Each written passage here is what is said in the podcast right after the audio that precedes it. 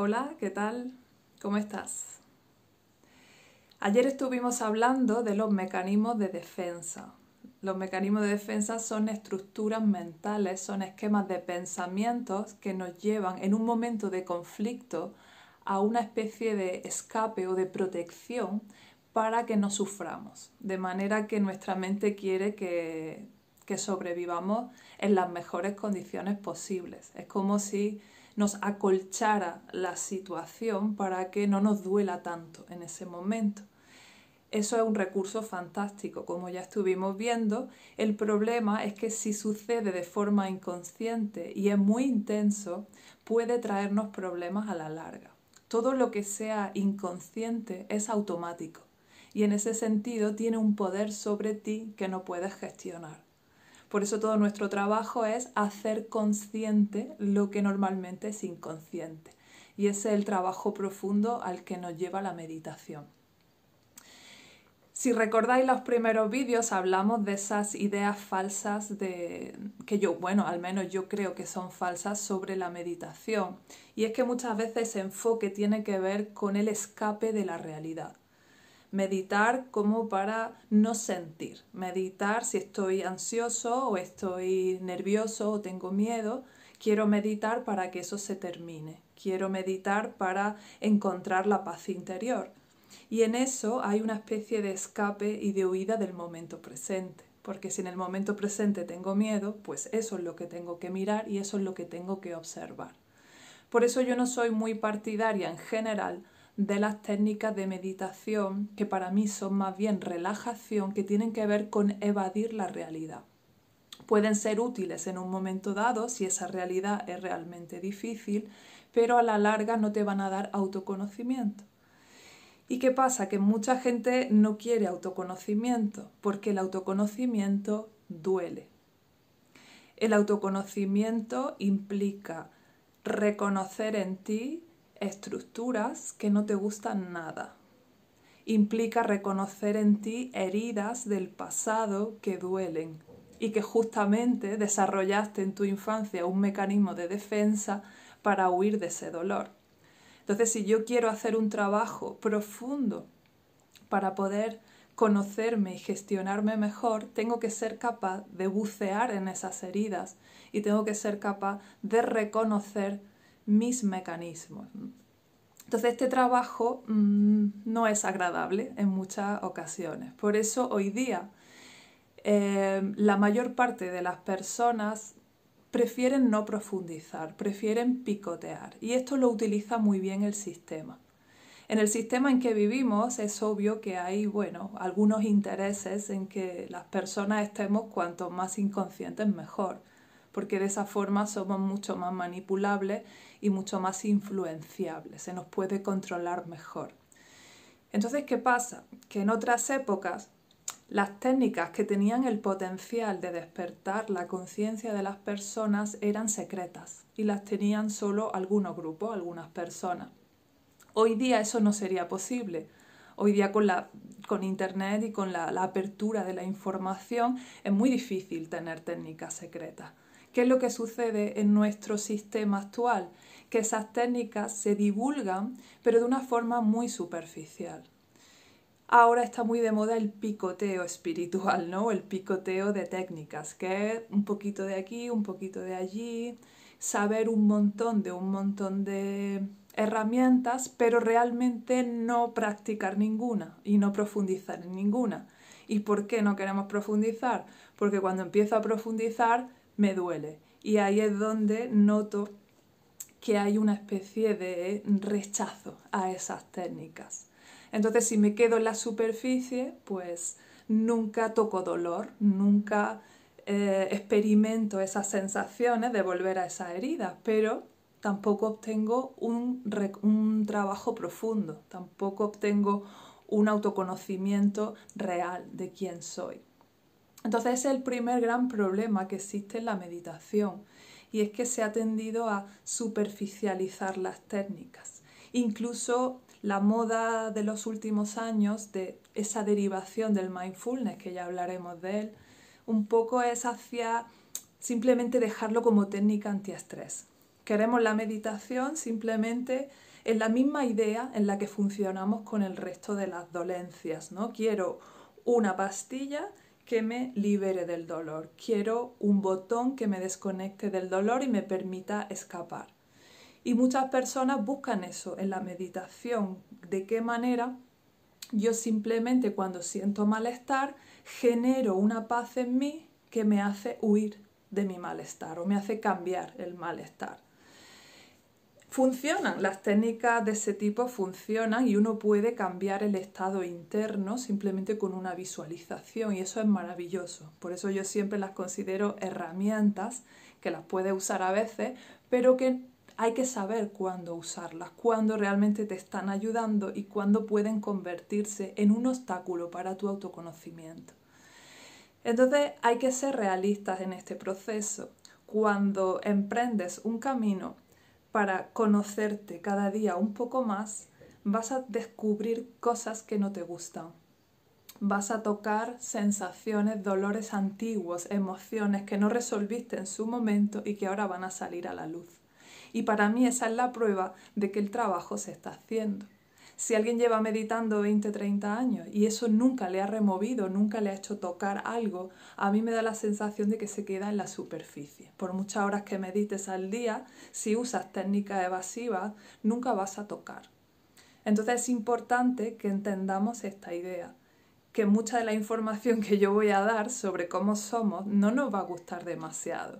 No me gusta saber que puedo ser controladora, que puedo ser manipuladora, que realmente siempre he estado interpretando la realidad a mi favor y siempre estaba intentando salvar la imagen de mí, aunque con eso haya sido injusta con algunas personas. No me va a gustar saber que he vivido ciertos momentos en los que yo he podido ser la causa del sufrimiento de otras personas o otras personas han sido causa de mi sufrimiento y son personas las que yo tengo idealizadas porque pueden ser mis padres, ¿no? un ser muy querido. Entonces el camino de autoconocimiento es un camino de valientes y es un camino que implica ser muy honesto con uno mismo e ir indagando en esas partes que menos nos gustan, en esas heridas o en esos eh, recovecos de nuestro interior donde no hay tanta luz como nos gustaría. Está hoy día, pues ya digo, de moda el postureo, el postureo espiritual. Y es que realmente quiero hacer estas técnicas pues porque me dan un estatus y eso implica una cierta forma de vestir, una cierta forma de alimentación, una cierta forma de vida. Pero yo siempre digo, es decir, la meditación te remueve o no te remueve. Si te remueve, te está tocando y por tanto estás liberando cosas y siendo más consciente. Y si no te toca, si simplemente cambia la emoción, pues sí es útil, está bien. Pero yo eso lo llamaría más bien relajación o técnicas de visualización para cambiar mi emoción, que son fantásticas y maravillosas y funcionan perfectamente pero no te van a dar autoconocimiento. Entonces, por eso ayer expliqué un poco lo que tiene que ver con los mecanismos de defensa. Y es que necesitamos ver nuestro lado oscuro, necesitamos reconocer en qué momentos yo puedo ser dañina para los demás o para mí misma. Y en esos momentos suelen ser los momentos en los que estoy inconsciente. Para mí la meditación tiene que ver con ese trabajo de observarte y cuando te observas a ti mismo en profundidad, descubres realmente qué cosas suceden dentro de ti. Hay muchas de esas cosas que no son agradables, pero el ser humano es así. Y hay que intentar, para que este trabajo sea realmente productivo, mirar en esos recovecos oscuros de nuestro interior con muchísimo cariño. Por eso la meditación no debería estar separada en ningún momento de la compasión. Debería ser esa mirada contemplativa, benefactora, en el sentido en el que acoge todo lo que sucede con la mayor compasión del mundo. Se trata de verte y comprenderte en todo tu ser y desde esa comprensión amarte profundamente, amar lo que ya eres. Después, desde ese amor, desde esa comprensión, puedo, al ser consciente, liberarme de ciertos comportamientos, condicionamientos y estructuras. pero solo puedo hacerlo desde esa amabilidad conmigo misma, desde ese amor hacia mí misma. Entonces, ¿mis mecanismos de defensa son dañinos? Sí, seguro, hacia ti misma y hacia los demás. Pero es necesario reconocer esa parte de nosotros para poder avanzar y para poder gestionarlas. Si no, siempre nos quedaremos en la superficie. Así que este es un trabajo de valientes para poder enfrentar un conocimiento profundo de nosotros mismos. A mí me gusta mucho hablar de cómo el sistema utiliza las técnicas. Hoy día principalmente es la dispersión de información la que nos hace daño. Tenemos tantísima información que ya no sabemos muy bien qué es lo que funciona, qué es lo que no funciona. Por eso yo en los primeros vídeos recomendaba, en lugar de seguir a muchas personas, pues elige uno, dos, tres personas que te, que te guste cómo comunican y que propongan un camino y sigue eh, el trabajo, no a las personas, pero sí sigue el trabajo que te están proponiendo, porque es la única manera de obtener un proceso productivo en el que puedas encontrar soluciones, que puedas encontrar respuestas desde dentro, ¿no? desde ti, desde tu propia observación. Entonces la dispersión de información es uno de los grandes problemas hoy día de manera que muchas personas acaban teniendo un batiburrillo de ideas, de creencias, de técnicas y muchas veces esas creencias son contradictorias entre sí y realmente no están ayudando a la persona para nada porque son como frases hechas que se quedan ahí y que no se pueden aplicar a todos los contextos. Entonces hay que tener esto muy en cuenta. Por un lado, eso, todos estamos divulgando información, todos estamos mm, sacando a la luz mucha información, pero no toda esa información te va a servir. Es importante recuperar nuestro sentido crítico. Mucha gente me pregunta si soy psicóloga. No soy psicóloga, soy filósofa. Y la filosofía lo que te enseña es a ser crítico, te enseña a cuestionar las cosas y a no creerte todo lo que te cuento.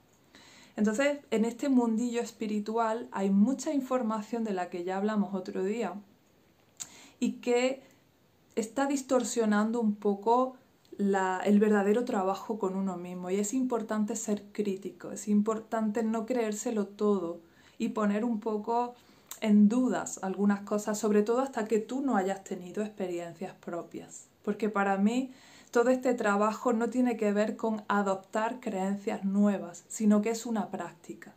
La meditación es simplemente volver a tu cuerpo, volver a tus sensaciones, volver a tus emociones.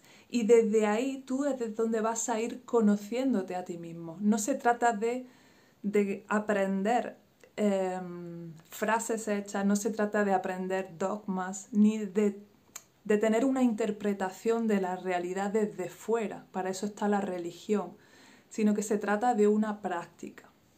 Para mí sería literalmente la diferencia entre religión y mística. La religión busca una interpretación de la realidad y busca una serie de dogmas, de creencias o de estructuras mentales, mientras que la mística tiene que ver con la experiencia, con la sensación con la vivencia de lo místico, ¿no? de, lo, de lo sutil, de lo que no es tangible, de lo que no puedo tocar ni ver, pero sí puedo experimentar de alguna manera. Entonces, la meditación para mí tiene esa vertiente de que no necesita creencias, no necesito ser budista, no necesito ser cristiano, no necesito ser de ningún tipo de religión, no necesito ser vegetariano, no necesito creer en ciertas cosas, sino que la meditación justamente para mí tiene que ver con poner en suspenso toda creencia, con conectar con el cuerpo, con las sensaciones, con lo que está pasando en este momento y observar ese pensamiento y darnos cuenta de que esos pensamientos realmente todos son cuestionables, toda creencia es cuestionable ninguna es más válida que otra. Todo depende de la que me sirva o la que no me sirva, como hablábamos el otro día. Así que, bueno, el vídeo de hoy tiene que ver con esa reflexión. Primero, que el camino del autoconocimiento es intenso. Vas a tener que tocar cosas que quizás ahora mismo te asusten, pero es buena señal. Si empiezas a tocar cositas que te remueven, es muy buena señal de que estás tocando, de que estás realmente observándote con honestidad y con claridad. Pero es muy importante no olvidar la compasión. Hay que ser muy amable con uno mismo.